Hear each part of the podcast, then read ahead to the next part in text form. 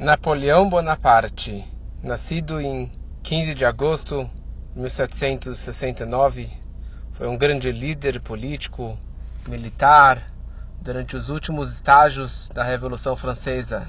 Várias histórias sobre ele, mas hoje eu queria falar um pouquinho sobre a história da campanha da Rússia em 1812, que acabou marcando a grande virada na sorte de Napoleão.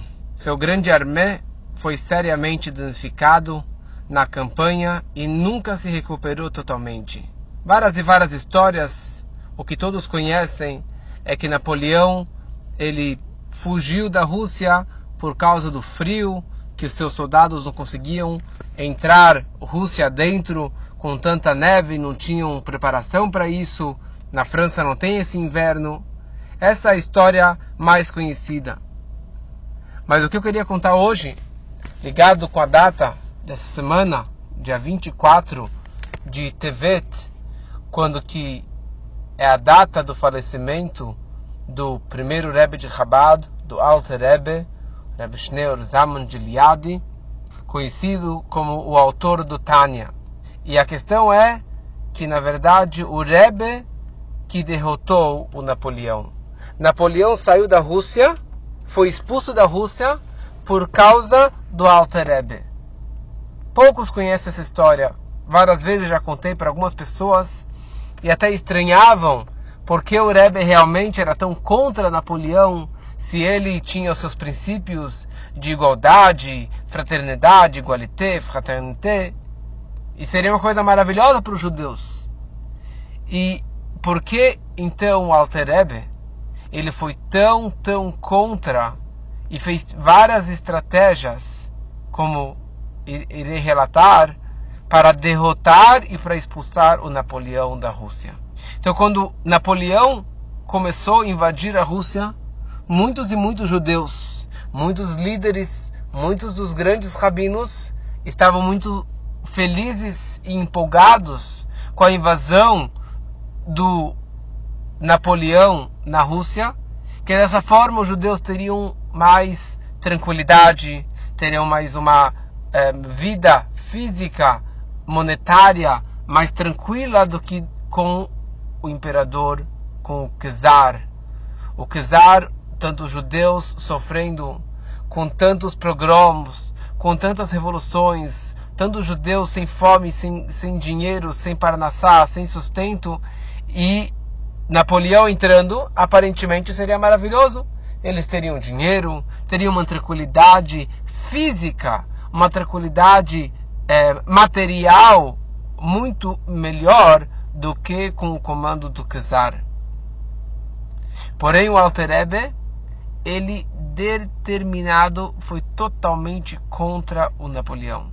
Ele não queria de jeito nenhum que, que Napoleão vencesse a Rússia. E a questão é por quê? Qual é o problema do Napoleão vencer a Rússia.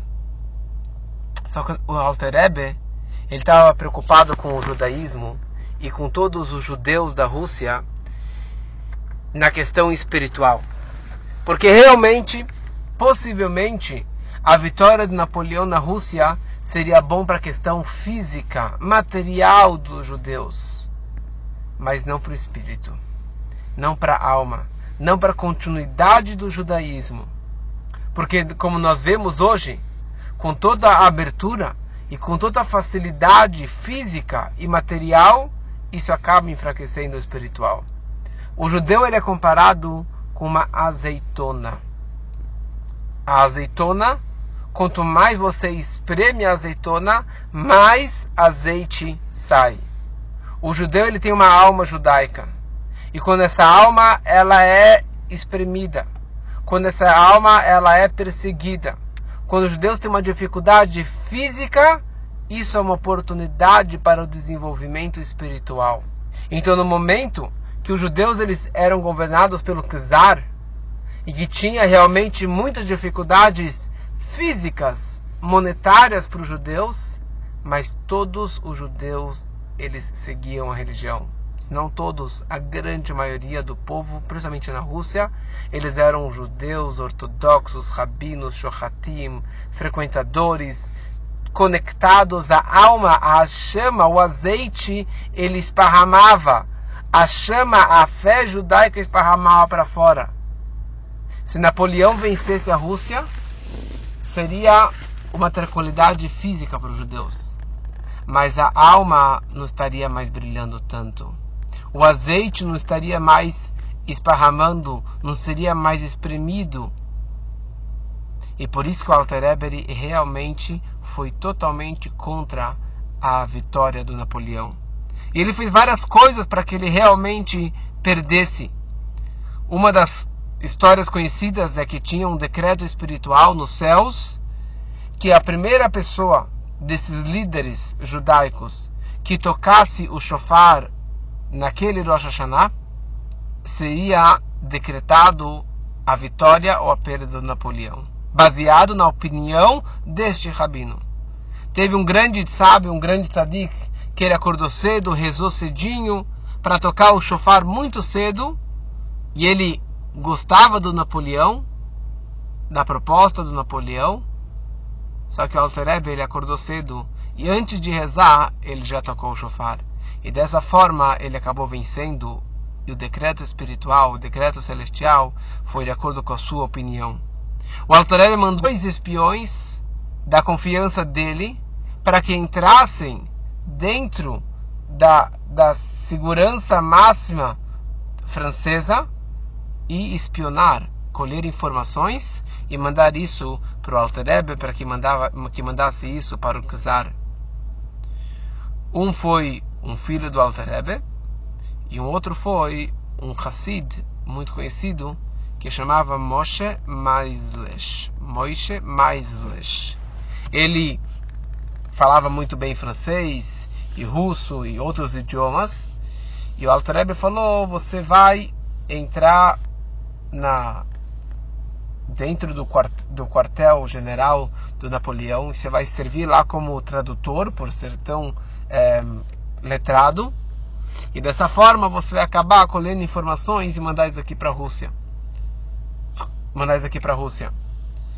E ele acabou, com o passar do tempo, é, se infiltrando na, no, no alto escalão e acabou participando de todas as reuniões secretas junto com Napoleão e com os maiores generais nessa campanha da Rússia. Só que tudo que ele escutava, todas as estratégias e planos, ele anotava e mandava isso para o Alterebe, que mandava isso para o Czar. E dessa forma a Rússia acabou se protegendo de vários ataques que o Napoleão estava prestes a fazer.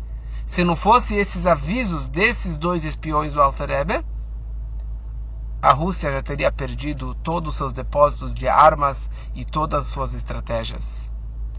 Chegou um momento que Napoleão suspeitou que havia um espião dentro do seu quartel-general, por causa que não era possível que todas as suas informações estavam, estavam vazando. Tava, alguém estava vazando informação para o inimigo.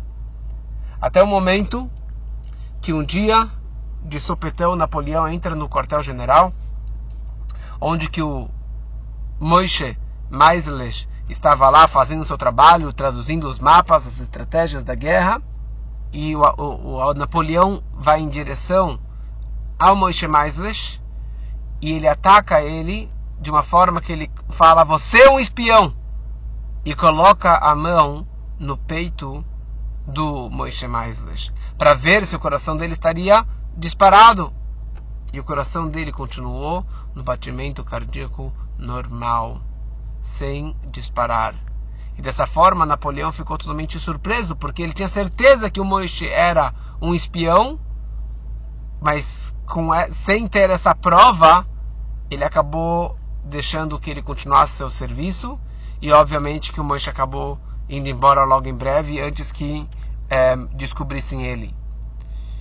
Quando ele chega no Rebbe, eles estavam reunidos no Farbrengen e os colegas dele perguntaram: Moishe, me fala uma coisa.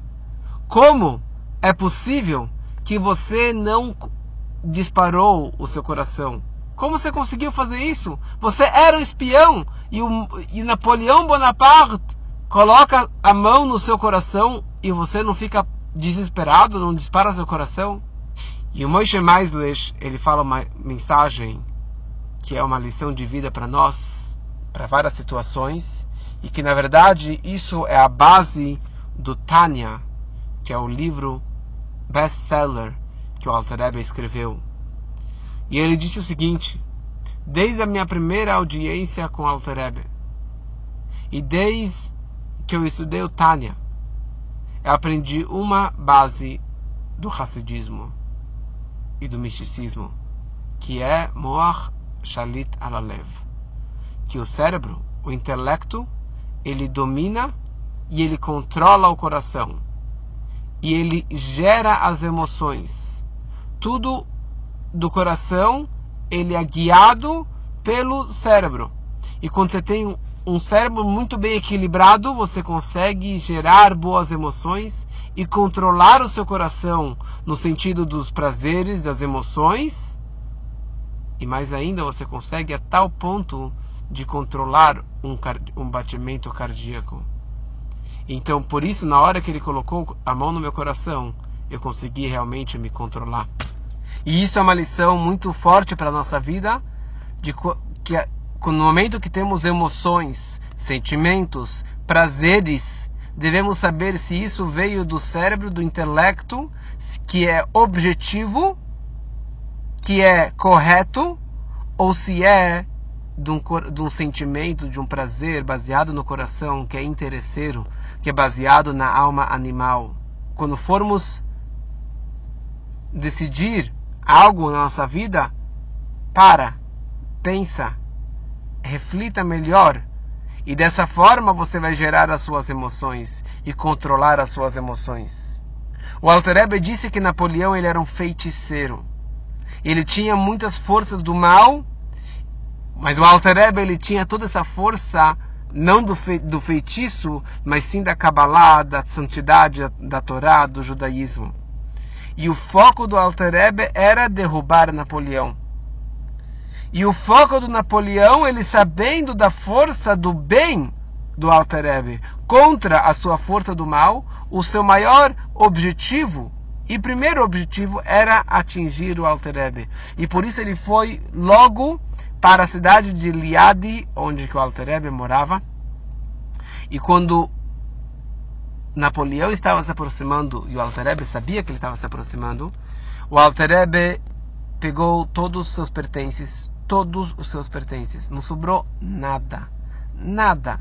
Nenhuma migalha. Nada. Não queria que nada ficasse na casa dele. E ele foi embora com a sua família e com dezenas de famílias de Hassidim atrás dele. Quando o Alterebe saiu de um lado da cidade, de Liadi, a primeira, os primeiros soldados de Napoleão entraram no segundo, do outro lado da cidade. E o, Napole, o foi embora, correu, correu, correu, correu. De repente ele para as carroças, ele fala: Eu preciso de dois guardas com ótimos cavalos. E eles saíram correndo de volta para a cidade, arriscando sua vida. Chegaram lá e o Altarelli falou: Eu sei que tem mais um pertence meu dentro dessa casa. Revisem a casa toda. Eles revisaram a casa e acharam uma, acho que uma, um pin, né, um, uma presilha de cabelo e um, e um balde para abrir massa. E o Altair pegou isso e mandou botar fogo na casa dele. E ele saiu correndo do outro, foi embora. E continuou a sua viagem. Logo depois disso, Napoleão se aproxima e ele pergunta onde que é a casa do rabino do Schneur Zalman. Mostraram para ele a casa e a casa estava em chamas. Ele chama os soldados para que apagassem a casa e não sobrou nada ele implorou para as pessoas da cidade que dessem algum objeto, alguma coisa, alguma moeda que pertencesse ao Alter Ebe, mas ninguém deu bola para Napoleão. Porque Napoleão, ele com sua feitiçaria, ele queria pegar um pertence do Alter Ebe e dessa forma conquistar o Alter Ebe e derrubar o Alter Ebe. Mas o Alter Ebe foi mais rápido do que ele. E dessa forma o Alter Ebe ele fugiu e durante meses ele foi escapando para vários lugares, várias histórias e detalhes de como que ele realmente ele escapou, até que ele acabou chegando no Kfar Piena, numa cidadezinha, numa, numa, numa vila, é, Piena e já no leito ele estava deitado na cama, olhando para o teto. Ele chama o seu neto, o futuro terceiro Rebbe, Tzemach Tzedek, e falou para ele: Meu querido neto, o que, que você vê no teto?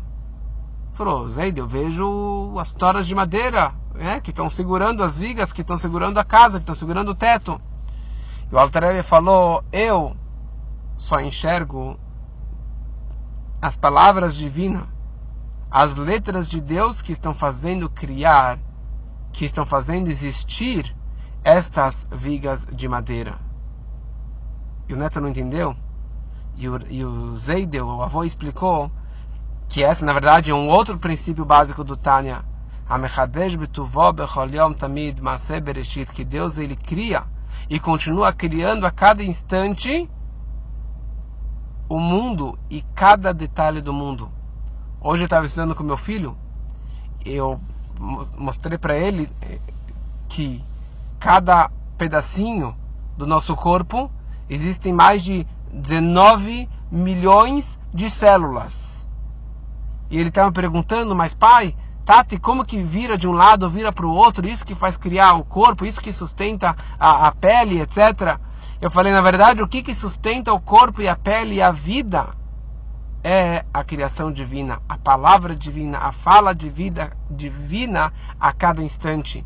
E é isso que o Alter Ebe, nos últimos momentos da sua vida, ele conseguia enxergar na, na, na, no teto, ele não enxergava madeira, mas ele enxergava a, a, as palavras divinas. E naquele sábado à noite, 24 de Tevet, 10 e 22, ele acabou falecendo em 1813. E depois ele foi enterrado na cidade de Haditz. E nos últimos momentos de vida, o Altarebe viu como que o Napoleão ele acabou perdendo uma batalha e outra batalha e dessa forma ele acabou fugindo e escapando que nem cachorro da Rússia e isso na verdade foi a concretização da profecia e toda a batalha que o Altareb fez, tudo que ele guerreou tanto para que Napoleão ele perdesse essa guerra e essa invasão. E assim os judeus continuaram vivendo na Rússia sem o, a visão, sem a fraternité, sem a liberdade física, mas eles podendo ter uma, uma, uma liberdade espiritual e continuaram na Rússia por muito mais anos e assim logo depois o Alter ele acabou falecendo. Que a gente possa realmente aprender as lições do Alter e levar para a nossa vida na prática.